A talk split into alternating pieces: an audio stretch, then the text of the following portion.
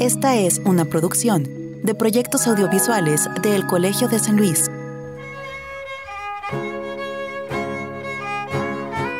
México es un país multilingüe. Se hablan oficialmente 68 lenguas indígenas en nuestro territorio y el derecho a ejercerlas en los diferentes espacios sociales e institucionales está contenido en nuestra Constitución. Las lenguas no son solo un instrumento de comunicación, de educación y de desarrollo. Son también depositarias de sentido, de cultura, de historia, saberes y memoria. Protegerlas ha sido para la ONU un punto importante desde 1999, año en que se proclamó el Día Internacional de la Lengua Materna. En este 2022, el tema de la conmemoración es el uso de la tecnología para el aprendizaje multilingüe. Es importante dado el aumento durante la pandemia del uso de la tecnología con fines de comunicación y educativos. También porque es indispensable derribar la percepción de que las lenguas y sus hablantes son casi como piezas de museo que hay que proteger a toda costa y no una serie de elementos vivos, dinámicos y que además se adaptan a los nuevos espacios y medios. Entiéndase ahora el Internet y las redes sociales. En el episodio de hoy hablaremos de un proyecto que sirve como ejemplo de que la tecnología puede ayudar a salvaguardar la diversidad lingüística. Este fue desarrollado por algunos jóvenes de la Huasteca Potosina, una antropóloga y un programador, con fines de abrir un espacio de discusión y preservación de la lengua huasteca o TENEC en la Internet. Demos la bienvenida entonces a Anushka Van Hoft, investigadora de la Universidad Autónoma de San Luis Potosí y una de las artífices de este proyecto llamado NENEC. Proyectos audiovisuales del Colegio de San Luis presentan Entre Voces, un espacio de comunicación de las ciencias sociales y las humanidades.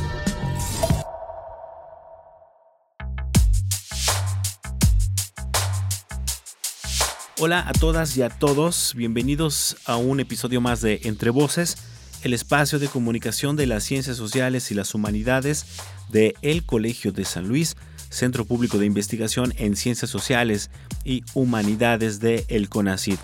Les saluda Israel Trejo y gracias de verdad por escucharnos a través de los diferentes espacios y plataformas donde compartimos estos contenidos y estas charlas. A quienes nos escuchan los jueves por la tarde a través de Radio Universidad, ya sea en San Luis Potosí Capital o en la ciudad de Matehuala. También a quienes escuchan las retransmisiones los viernes por la mañana en la radio del Colmich, estación en línea de El Colegio de Michoacán y a quienes reproducen estas charlas y nos ayudan a compartirlas a través de las plataformas digitales que tenemos habilitadas que son Spotify, Mixcloud y Google Podcasts.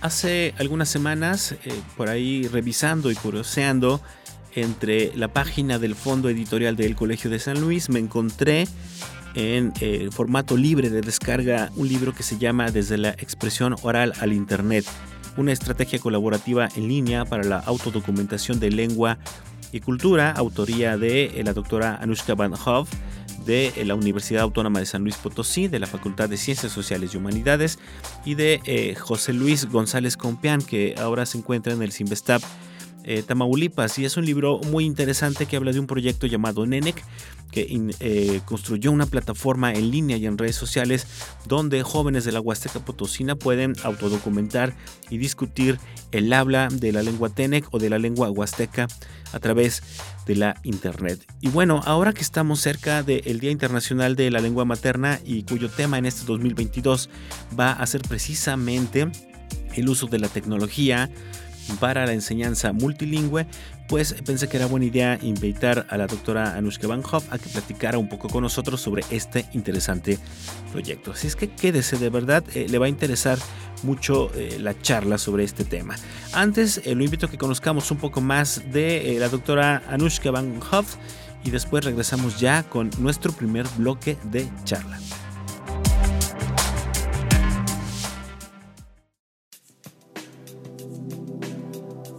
Anushka Van Hoff es doctora en lengua y literatura por la Universidad de Leiden, Holanda. Desde 2003 es profesora e investigadora de la Facultad de Ciencias Sociales y Humanidades de la Universidad Autónoma de San Luis Potosí. Sus líneas de investigación se centran en las lenguas y culturas indígenas, tradiciones orales, documentación y revitalización de lengua y cultura a través de recursos en Internet, literacidades en lenguas indígenas, literatura intercultural e investigación colaborativa.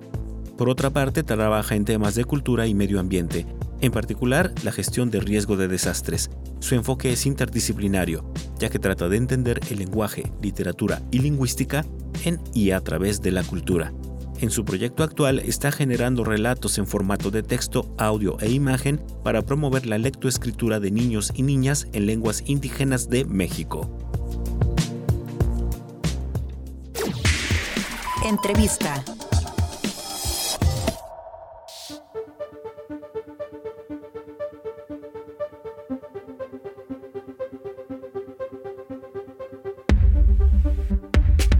Da mucho gusto tener hoy aquí en la cabina del Colegio de San Luis para este episodio de Entre Voces a la doctora Anushka Van Hoff. Ella es investigadora de la Facultad de Ciencias Sociales y Humanidades de la Universidad Autónoma de San Luis Potosí y pues también una asidua visitante del Colsan y que ha colaborado también aquí con, con, nosotros en varias ocasiones y que hoy nos va a hablar acerca pues de un proyecto que da pie a una publicación que es una coedición entre el Colegio de San Luis y la Universidad Autónoma de San Luis Potosí que se llama Desde la expresión oral al Internet, una estrategia colaborativa en línea para la autodocumentación de lengua y cultura que hizo en coautoría con José Luis González Compeán, que bueno, ahorita platicaremos un poquito sobre él, sobre su trabajo en, el proyecto y en este libro.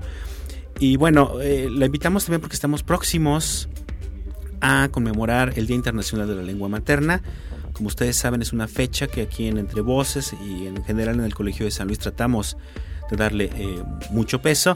Y bueno, que primero pues, te quiero dar la bienvenida por venir a visitarnos acá al Colegio de San Luis para platicar sí de la publicación, pero en general de este proyecto que a mí me parece un proyecto sumamente interesante y audaz, voy a utilizar este, este adjetivo. Y pues gracias por, por, regalarnos algunos minutos para todo nuestro auditorio. ¿Cómo estás? Oh, muy bien, muy buenos días, buenas tardes. Este, muchas gracias por la invitación, porque pues yo encantada de platicar de mis proyectos y de este en particular. Creo que ahí eh, nos, fue, nos fue muy bien eh, trabajando con jóvenes, hablando sobre su lengua, reflexionando sobre qué es lo que quieren hacer con su lengua. Y este, bueno, pues ahorita les doy todos los detalles. Exactamente, nada más de, entrada para que vayamos entrando un poco en, contexto, es, el proyecto es una plataforma en la web eh, y en redes sociales que intenta pues que la gente eh, de, manera colaborativa, en este caso eh, la gente de la Huasteca, de la etnia Tenec, pues haga una recuperación y digamos una preservación de la lengua, pero que se deposite precisamente en esta, plataforma también para que se siga usando, ¿no? Y, ellos mismos sigan eh, aportando eh, elementos a la misma, pero bueno, ahorita vamos a desglosar un poco el, proyecto y a, profundizar en él. Antes, que creo que sí sería importante iniciar eh, hablando, pues en general de qué está pasando con las lenguas indígenas en el mundo, en México y bueno, ahora en San Luis Potosí. Sabemos que México desde hace muchos años ya se autodeclaró como un país pluricultural, multilingüe, tenemos por ahí 67 lenguas indígenas oficialmente reconocidas, pero sabemos que muchas veces una cosa es lo que sucede en el papel y en la práctica sucede algo completamente distinto. Platícanos un poco qué, qué está pasando con las lenguas en México y qué está pasando en particular, que es la, que tú conoces mejor con el TENEC aquí en la Huasteca Con el TENEC, sí, este, pues yo creo que muchas veces cuando hacemos eh, investigación como, eh, digamos, académicos, en mi caso antropóloga, pues tenemos eh, interés en ciertos temas desde el punto de vista solamente científico, pero cuando ya llegas a la comunidad, en mi caso yo llegué a una comunidad nahua ahí de la Huasteca y estaba interesada en, en tradición orales.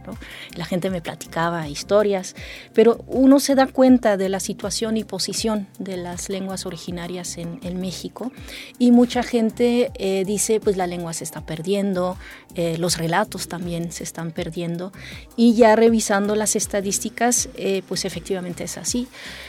hay cada vez digamos, un porcentaje menor de mexicanos que habla eh, alguna lengua originaria. Y eh, mientras siempre ha habido también más hablantes, o sea, el porcentaje baja, pero el número de hablantes sube porque obviamente hay un aumento en la, eh, eh, digamos, población nacional. A partir del el 2020, justo también está pasando eh, que el número de hablantes está disminuyendo. Entonces, no solamente es cada vez menos el porcentaje en México, el número de hablantes también está bajando.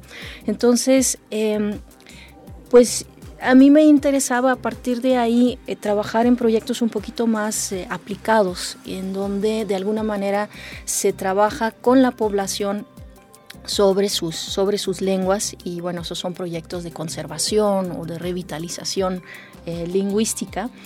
y esto no es solamente un asunto, digamos, de México. En todo el mundo se hablan pues, lenguas originarias.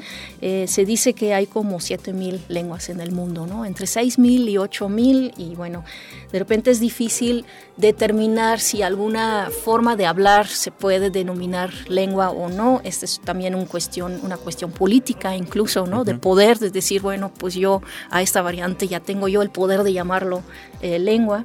Pero digamos que más o menos son 7000 y solamente el 1% es oficial. De todas las lenguas que se hablan, solamente el 1% es oficial en algunos de los eh, países y el 3% eh, tiene más de un millón de hablantes.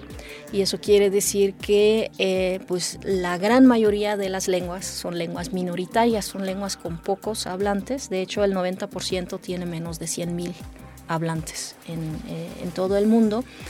Eh, pero México es como el quinto o sexto país con más eh, diversidad lingüística, eh, después de Papua Nueva Guinea, de Australia, de Nigeria, no, sí, de India y de Indonesia. y tenemos una gran diversidad tanto por las familias lingüísticas, que son, digamos, las diferentes lenguas que están emparentadas, como nosotros el español con el francés y el portugués y el italiano, eh, nosotros tenemos 11 familias lingüísticas en México, que es eh, un, número muy grande, y también por el número de hablantes. Por más que se está ahorita disminuyendo, pues sigue siendo un número eh, bastante relevante. Pero en toda América Latina, el 75% de estas lenguas están amenazadas. Entonces, hay, hay trabajo que hacer. Eh, en San Luis la situación eh, no es diferente, tenemos eh, básicamente tres lenguas originarias, digamos que desde tiempos históricos están aquí en lo que actualmente es San Luis, que es el náhuatl, el tenec y el pame o el xioi.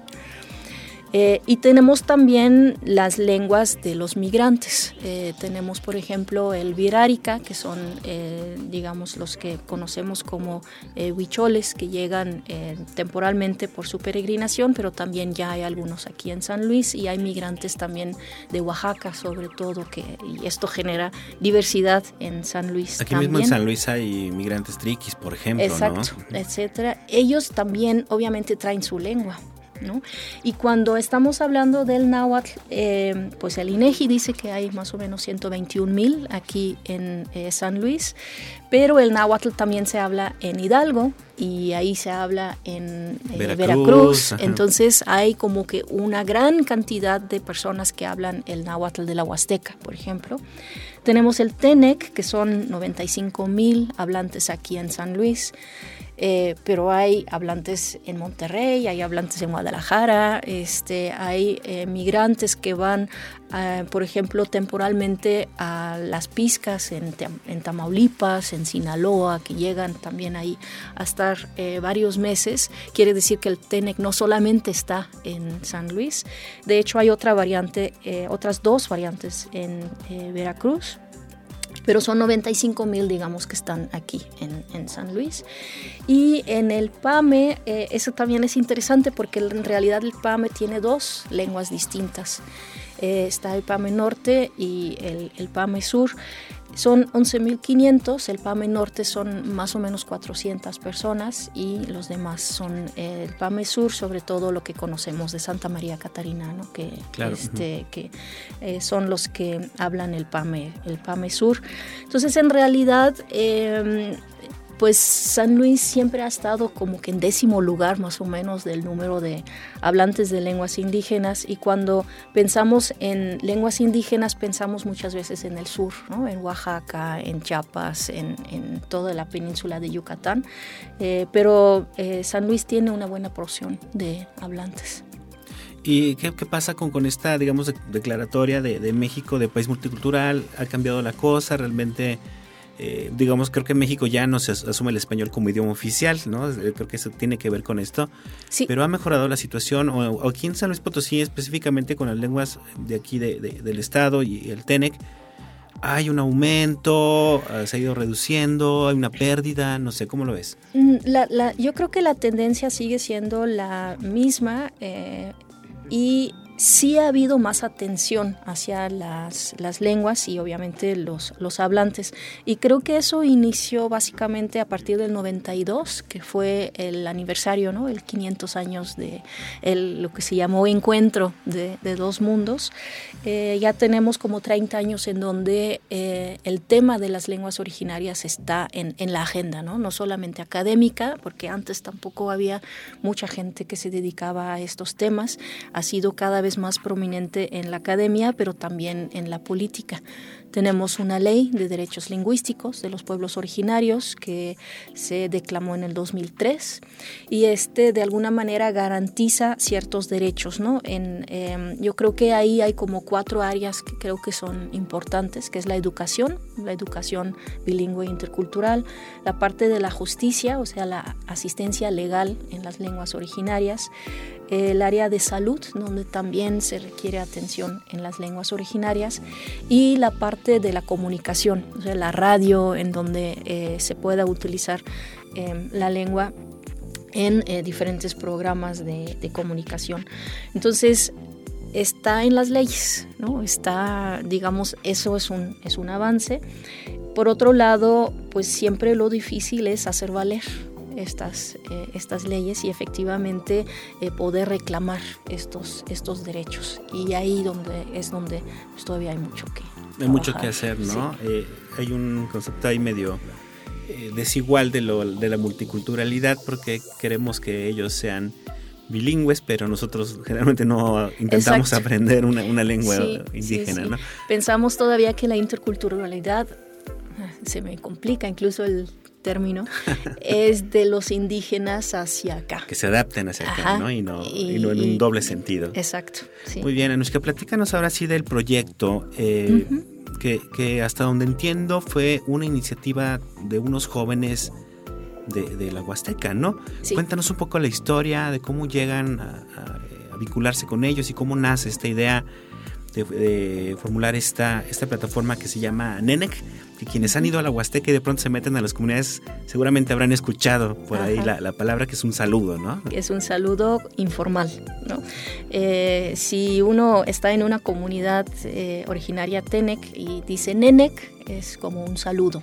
Entonces, este, y bueno, la gente saluda también eh, NENEC o de acuerdo con el la parte del día en la que estamos, pues hay saludos un poco más, más formales, ¿no? Pero nene, que es como general, es coloquial, es eh, también eh, algo como que agradable de, poder comunicarte, aunque sea con una sola palabra, con eh, la gente en, esta, en estas comunidades.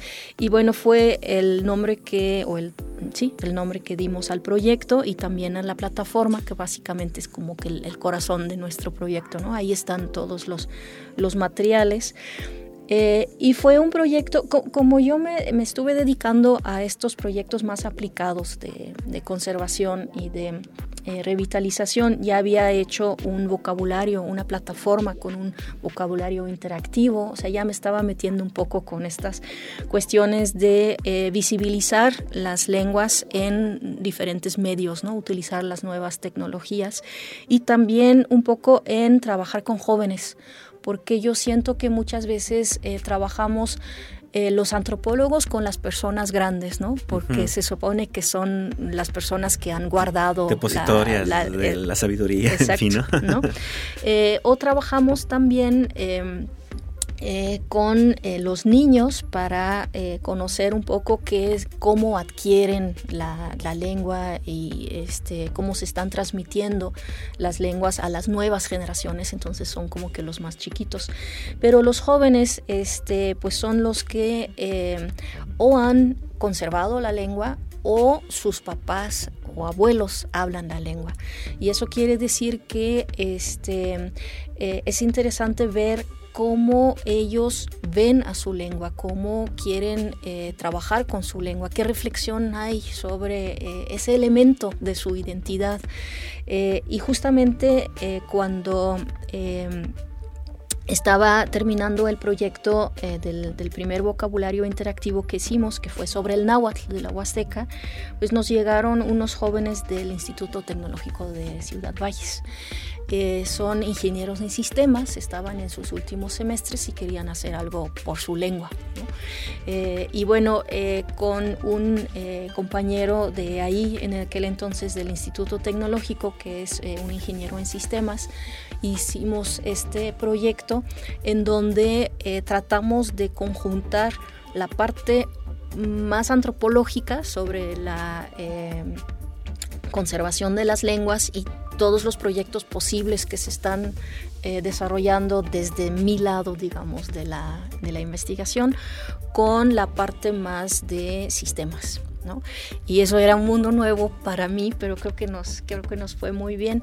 Fueron los alumnos quienes tuvieron una idea de generar una plataforma en donde se podía discutir sobre su lengua, en donde había materiales para poder eh, leer en su lengua, por ejemplo, donde había eh, una red social en donde pues los mismos jóvenes entre ellos podían decidir sobre qué querían con, con su lengua. Y así surgió el, el proyecto. Eh, fue un proyecto en donde nos basamos en el área de la documentación lingüística, que es un área más o menos nuevo, más o menos nuevo para la ciencia, es como 20 años o 30 años, ¿no? Más o menos nuevo. Eh, y le fuimos agregando el tema de las redes sociales, el activismo digital, este, las em, comunidades virtuales y, estas eh, cuestiones ya de las nuevas tecnologías.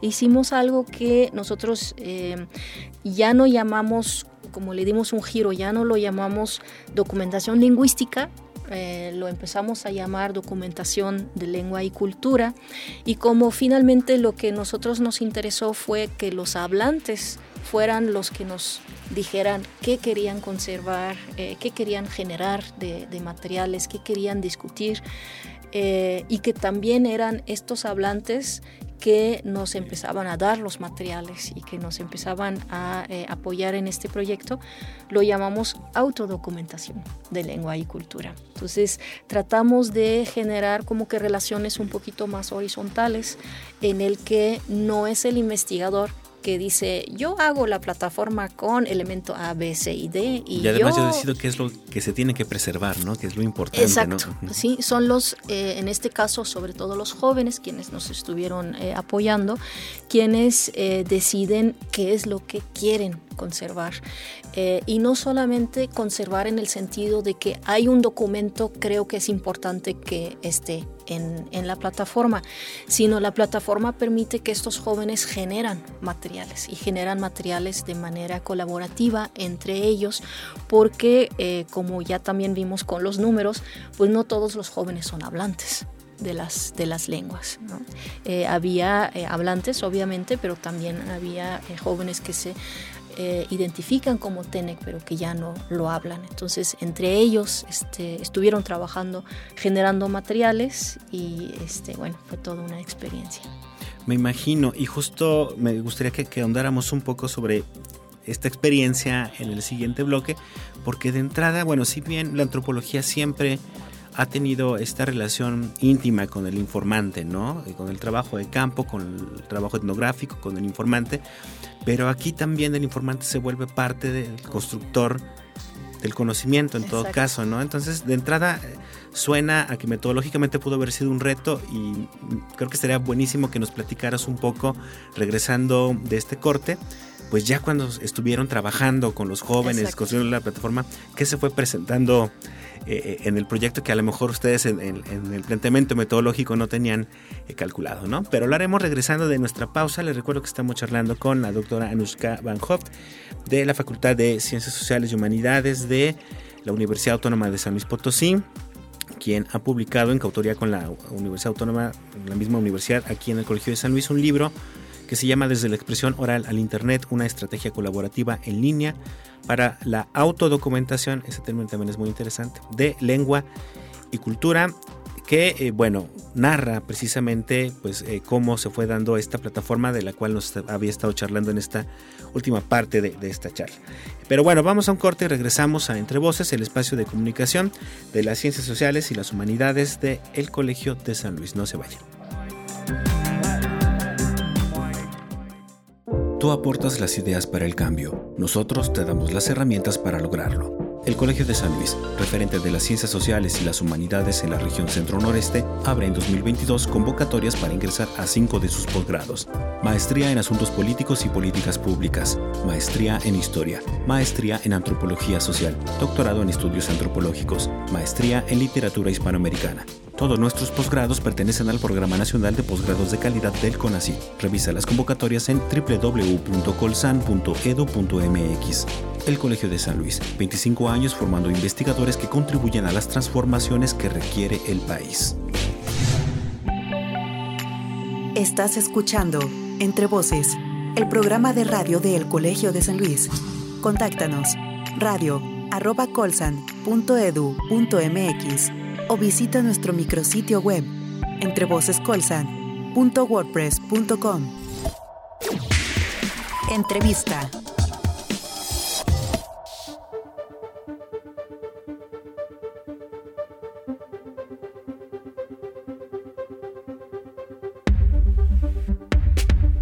Ya estamos de vuelta en esto que es Entre Voces, ya lo saben, un espacio de comunicación de las ciencias sociales y las humanidades del Colegio de San Luis. Hoy charlamos eh, con la doctora Nushka Van Hoff de la Universidad Autónoma de San Luis Potosí, de la eh, Facultad de Ciencias Sociales y Humanidades, em, que junto a José Luis González Compián acaba de publicar un libro que se llama Desde la expresión oral al Internet, una estrategia colaborativa en línea para la autodocumentación de lengua y cultura. Es una coedición del Colsan y la universidad también.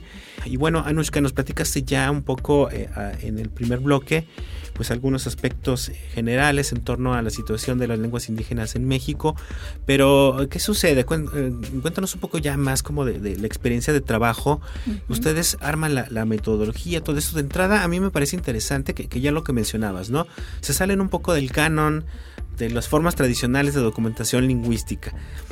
Y lo hacen un trabajo colaborativo con los propios hablantes, o sea, se van un poco más allá del simple registro, sino creo que hubo ahí un proceso más dialógico, ¿no? ¿Cómo resultó esta experiencia? ¿Qué retos y también qué sorpresas, ¿no? les deparó. sí, es, es que la documentación en, eh, digamos, tradicional tiene cinco fases, ¿no? Es la grabación de diferentes formas de hablar y de dialogar y de negociar y de platicar. Entonces lo que hacen eh, estos lingüistas es ir a la comunidad y grabar situaciones, eh, digamos, naturales eh, o llegan a la comunidad y dicen usted este dígame si está rezando cómo es la plegaria y ahí ponen el micrófono y, la persona como que lo actúa no pero digamos la idea es grabar lo cómo la gente habla sobre qué habla y esto da eh, finalmente como un archivo vivo de, la lengua. ¿No? Eh, y entonces, primero es la grabación, después es un proceso que se llama captura, que tiene que ver más bien con la digitalización de, este documento. Si, si la grabación es análoga, por ejemplo, se tiene que digitalizar. Luego se hace eh, lo que se llama el análisis, que es agregarle los metadatos. Y los metadatos tienen que ver con quién es el locutor, eh, dónde se grabó, o sea, la parte, digamos, técnica, pero también la parte más antropológica, ¿no? De qué tipo de discurso se trata, eh, cuándo se utilizan este tipo de eh, discursos. Entonces, como que una pequeña etnografía del, habla, digamos. Luego se archiva en un eh, repositorio Y luego el último es la movilización, es decir, se supone que los hablantes deberían de tener acceso a estos materiales porque es como que su patrimonio, ¿no?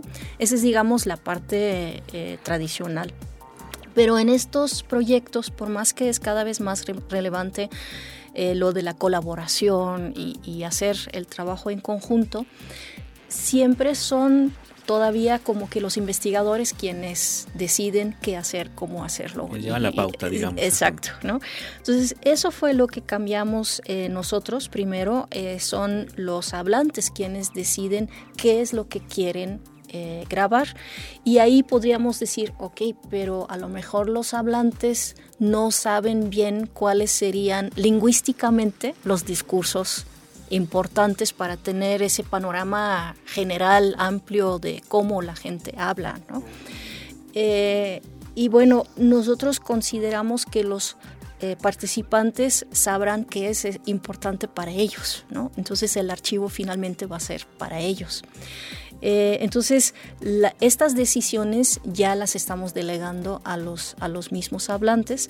En este caso, ellos, eh, por lo menos un, grupo de, hablantes también generó la plataforma, o sea, no solamente son los que eh, suben materiales, sino también, o, dicen qué materiales serían importantes recolectar, sino también son los que efectivamente hicieron toda la infraestructura de la, de la plataforma.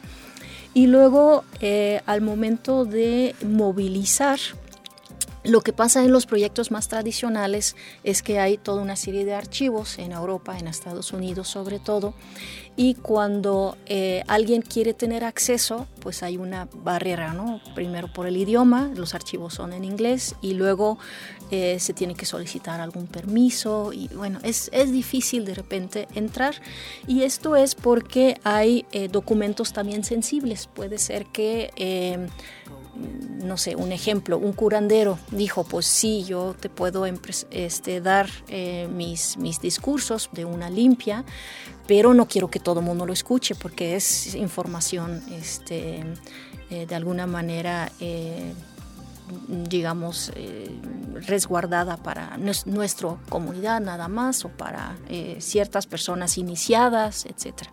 Entonces hay, hay de repente ciertos candados. Nosotros lo que queríamos era que la movilización fuera más directa. Que, no tuviera esas, esas barreras. Entonces, sí tenemos un archivo, pero nuestro archivo está eh, abierta eh, abierto, digamos, porque lo estamos vinculando con redes sociales. Entonces, sí tenemos un archivo, pero cada momento en que se genere un material, también lo estamos eh, digamos, circulando en las redes sociales y está inmediatamente disponible para todos, para sus comentarios, para las discusiones y, esto es justamente otro de los elementos que a nosotros nos interesa también. nuestro fin no es solamente el archivo, ¿no? Nuestro fin no es solamente tener una muestra de cómo la gente habla alguna lengua o alguna variante, sino queremos que estos jóvenes discutan sobre su lengua, que reflexionen sobre su lengua y que nos eh, que tengan elementos para trabajar con la lengua y para decidir qué es lo que ellos quieren con, con su lengua. Entonces, eh, pues hay un verbo muy pomposo que es empoderar, que no, no me gusta mucho, pero digamos que de alguna manera sí queríamos que los jóvenes fueran más activos en relación con, con su propia lengua. Hay algo que, que, que me resulta muy interesante de lo que mencionaste ahorita, de, que nos contabas cómo fue la experiencia, que tiene que ver precisamente con esto de, pues de dejar un acceso más abierto a lo que fue generando el, proyecto, ¿no? O sea, no fue como, a ver, dame tu lengua y mira, yo te la pongo en una vitrina. Ajá, exacto. Sino fue como, eh, tú tienes que hacerte ahora cargo de todo este conocimiento que se va generando. Y aquí, Anushka, también me resulta curioso esto que dices de, decidimos también irnos por la parte de las redes sociales, ¿no? Eh, porque estamos frente pues, a un mundo que cada vez está mucho más interconectado o pasa horas completas al día frente a la pantalla y a veces pensamos que las comunidades indígenas están ajenas a todo eso, ¿no? ¿Por qué les tomaron ustedes esta decisión? Eh, ¿Qué notaron ustedes que, ustedes, bueno, decidieron, bueno, es importante involucrar el tema de las redes sociales para que estos jóvenes sigan discutiendo su, lengua. ¿no? Sí, eh, tiene que ver con, con varias cuestiones. Eh, primero porque yo siento que en las redes sociales podemos generar eh, documentos multimedia, ¿no? Y el multimedia nos, nos ayuda para, em, digamos, trabajar con la lengua de diferentes maneras. Los antropólogos lingüistas de repente pensamos solamente en texto, ¿no? Pero el, Internet en general nos permite generar materiales más atractivos que también tienen imagen, que tienen audio y, bueno, podemos jugar con eh, estas cuestiones de estímulos multisensoriales y con este también avance por múltiples caminos cuando alguien quiere, por ejemplo, aprender una, lengua. También porque el Internet es atractivo, creo que eh, sería un, elemento también que motive a los eh, jóvenes a trabajar en, su lengua más que los métodos tradicionales, ¿no? De un taller, este, no sé. Este, y luego eh, lo que también es importante es que estos proyectos visibilizan la lengua en un medio pues como el internet quiere decir que eh, la lengua va a estar presente en un medio moderno y es igual, digamos, compatible en estos. y donde hay hasta cierto punto ejercicios hegemónicos de ciertas lenguas, ¿no? Sí, de hecho ya se está hablando de lenguas amenazadas en el mundo digital, porque eh, hay en el, en el Internet y en todas estas nuevas tecnologías también las lenguas hegemónicas y parece ser que son más hegemónicas aún en Internet que en otros, en otros medios. Entonces necesitamos abrir espacios de habla, espacios de uso de estas lenguas y bueno, el Internet ahí eh, nos, nos puede eh, ayudar para eh, digamos, visibilizar estas lenguas, pero también reclamar espacios para, para la, lengua. Y también porque justamente lo que comentas de las redes sociales nos permite colaborar con los, los, hablantes. Cuando vamos a una comunidad, pensando en un esquema tradicional, una comunidad, no 500 habitantes, 1000 habitantes, podemos trabajar a lo mejor con 10 o 20 personas. El Internet nos permite eh, trabajar con muchas más. Eh, y que están, como comentamos al inicio, en diferentes lugares. Los, los TENEC ya no están solamente en la Huasteca, están en diferentes partes. Tenemos eh, personas que están siguiendo las redes sociales que viven en Estados Unidos y en la actualidad tenemos 4.000 personas que están colaborando de alguna manera, ¿no?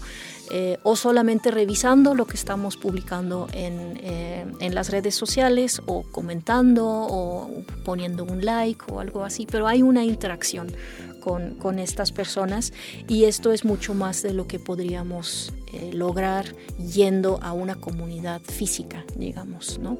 Entonces yo creo que el Internet en ese sentido tiene varias eh, ventajas y queríamos aprovechar eh, esta posibilidad de trabajar en Internet porque em, reconocemos la brecha digital, también hay que mencionarlo, sí hay una brecha eh, digital en el acceso al, al, Internet.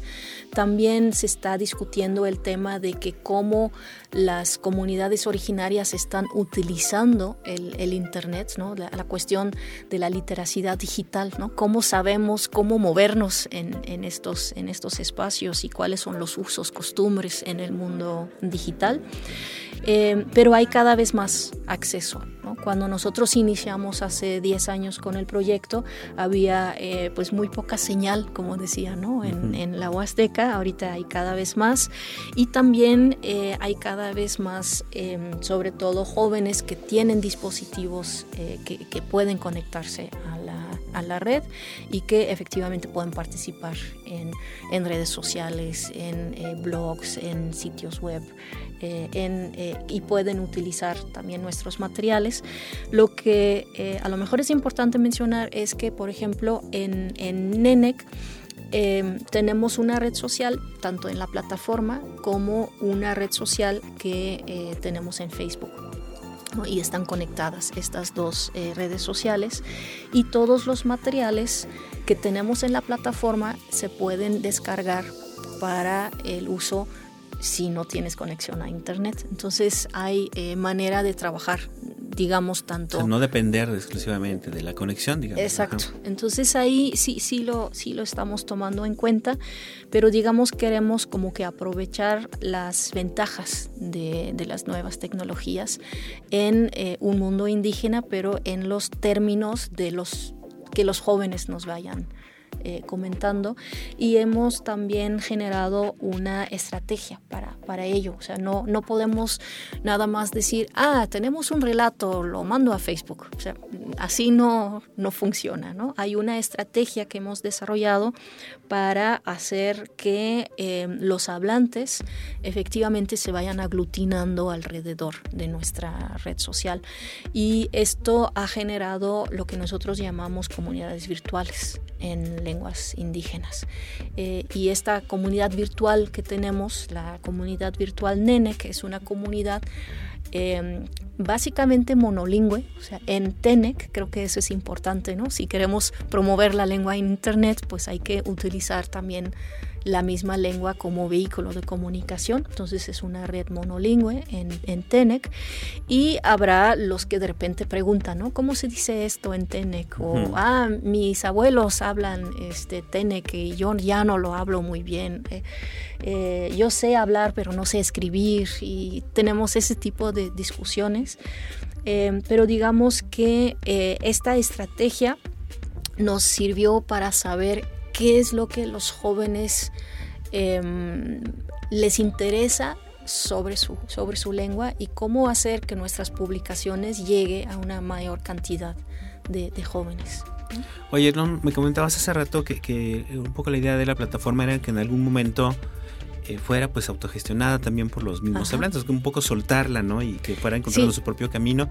Eh, en ese sentido, con ¿cómo han sido los resultados? ¿Cómo ha sido el crecimiento de la plataforma? ¿Cómo han visto el comportamiento de estas comunidades virtuales alrededor de la misma? Vamos a decirlo de otra manera, la respuesta Exacto. al proyecto ya cuando ustedes, digamos, lo dejaron andar un poco por, su propio pie, ¿no? Sí, de hecho eh, fue una experiencia bastante, pues a mí me, me resultó muy gratificante porque tenemos en la red de Facebook, por ejemplo, tenemos 4.000 eh, personas, ¿no? Y eso fue mucho más de lo que habíamos pensado. Hay una regla también en, en esta cuestión de las redes sociales sobre la participación. La regla es 99.1. Quiere decir que 90 personas de 100 ven los, las publicaciones y punto, no, no, no interactúan. El 9, eh, digamos, por ciento es el que interactúa con comentarios, con preguntas, etc. Y el 1% efectivamente genera contenidos. Entonces, de estos, eh, digamos, 4.000, deberíamos de tener como 40 personas que efectivamente están como que eh, aportando y generando contenidos para la, para la red social. Lo, lo, hemos logrado cuando estábamos en la fase del desarrollo del proyecto. El proyecto originalmente era para cuatro años.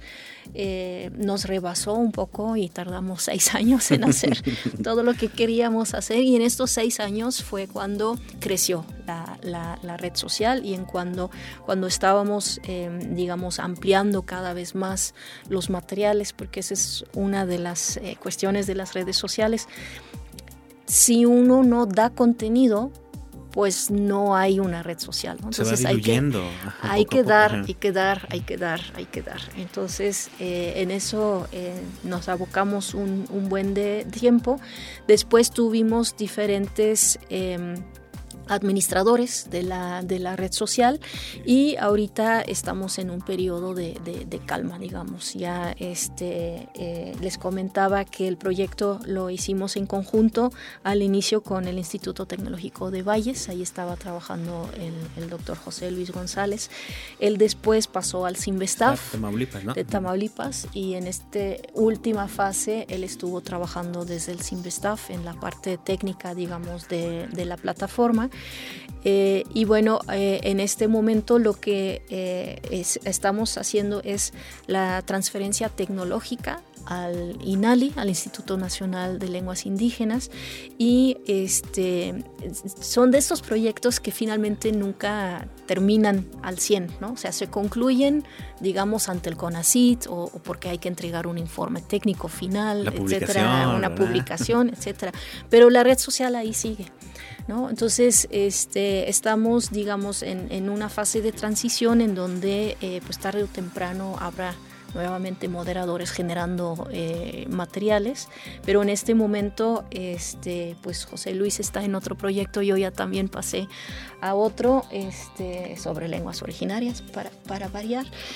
Pero digamos que eh, en, este, en este sentido la experiencia al inicio nos rebasó porque teníamos más gente de lo que habíamos pensado. Y por otro lado, eh, esta autogestión de decir, ah, lo dejamos, lo soltamos al 100 y los hablantes lo van a retomar, creo que esa parte no la, no la logramos como tal. Eh, sí tenemos gente interesada, sí tenemos gente que de repente eh, eh, nos, nos, apoya, pero digamos que así de, de decir tenemos la misma intensidad que durante el proyecto mismo, no. Entonces ahí hay también una, una lección, una serie de, eh, de, discusiones al interior del mismo proyecto de cómo lograr esta autogestión a, mediano plazo. Es un trabajo arduo mantener, este, como tú dices, nutriendo de contenidos, porque si no se va diluyendo, ¿no? Desapareces. Sí. Este, este dicho tan popular en México de santo que no es visto, no es adorado, me parece que en las redes sociales aplica bastante Exacto. bien. Pero bueno, eh, esperemos que la gente se interese, que empiece a ir a curiosear, aunque sea esté ahorita en una etapa de tranquilidad. Eh, a las redes sociales, la plataforma está, está ahorita en mantenimiento, ¿no? Me, me, decías al inicio. Sí, está en eh, el INALI. La, la, idea de esta plataforma, eh, y qué bueno que me dices, no, no es solamente para el TENEC, o sea, la estructura de la plataforma, y, y bueno, eso es una cuestión muy, muy técnica, eh, pero la estructura puede servir para muchas lenguas, ¿no? Este, y la estructura permite que eh, se hagan diferentes actividades. Eh, puede ser con los hablantes, puede ser sin los hablantes, o sea, uno puede decir las redes sociales no me interesan, pues ahí está la plataforma y uno lo puede ir, digamos, alimentando de la forma en que uno guste.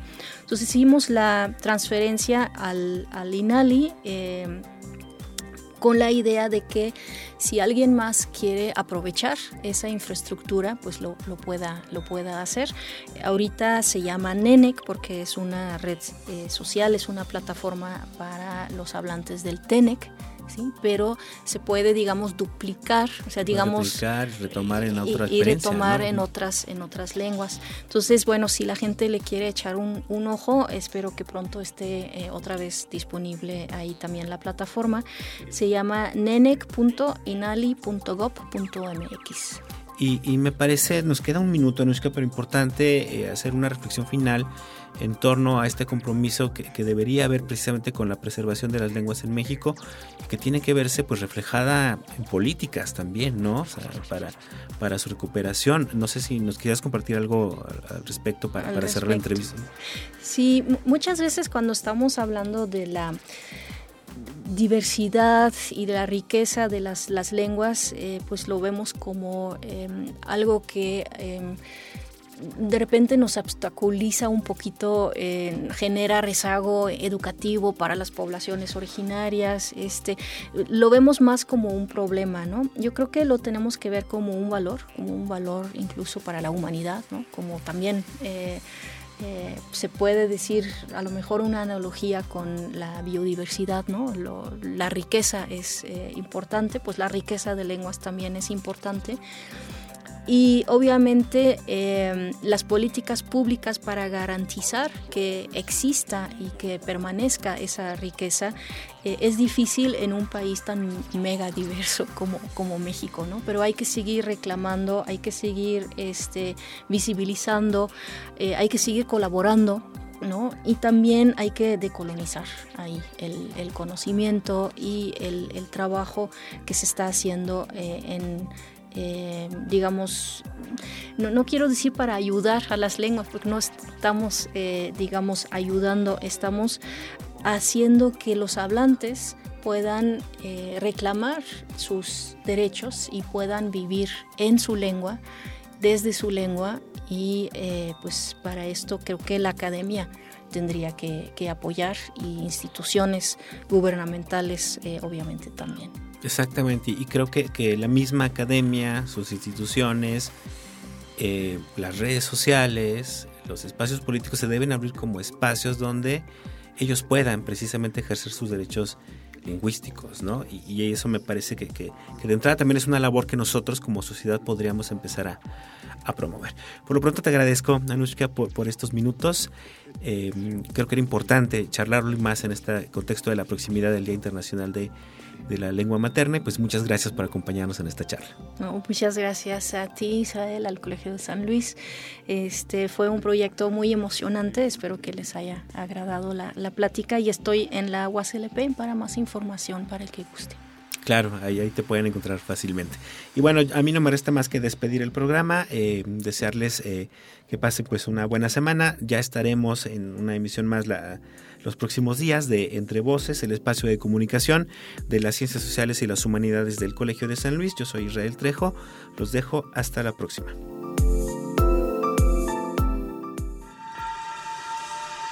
Esto fue Entre Voces espacio de comunicación de las ciencias sociales y las humanidades. Producción. Proyectos audiovisuales del Colegio de San Luis. Conducción y contenidos.